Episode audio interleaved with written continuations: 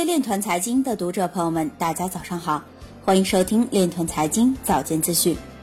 今天是二零一九年五月二十六日，星期日，农历亥年四月二十二。首先，让我们聚焦今日财经。日本比特币抢劫凶杀案二审结束，维持一审无期徒刑判决。美国新泽西州立法者一致投票支持区块链法案。北京知识产权法院副院长陈景川表示，目前法院对区块链等新的电子证据审查缺乏明确依据。包商银行被监管部门接管，曾探索区块链金融。有专家观点表示，伴随新兴的金融技术快速发展，区块链法律地位的研究仍显不足。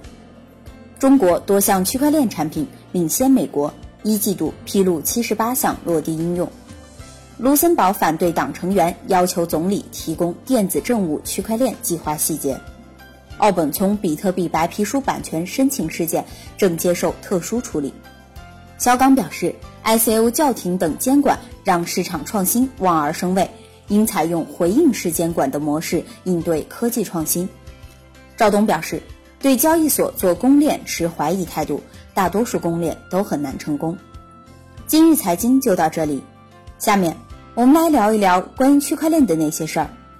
据财华网报道，粤港澳大湾区金融科技发展高峰论坛暨第七届港股一百强颁奖典礼于二零一九年五月二十四日在深圳开幕。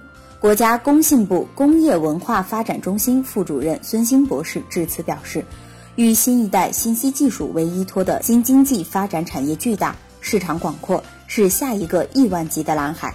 必将会导致学术研究边界不断被打破，区块链等科技与传统金融业务场景的叠加和融合，必将改变金融业态，成为未来金融发展的制高点。以上就是今天链团财经早间资讯的全部内容，感谢您的关注与支持，祝您生活愉快，我们明天再见。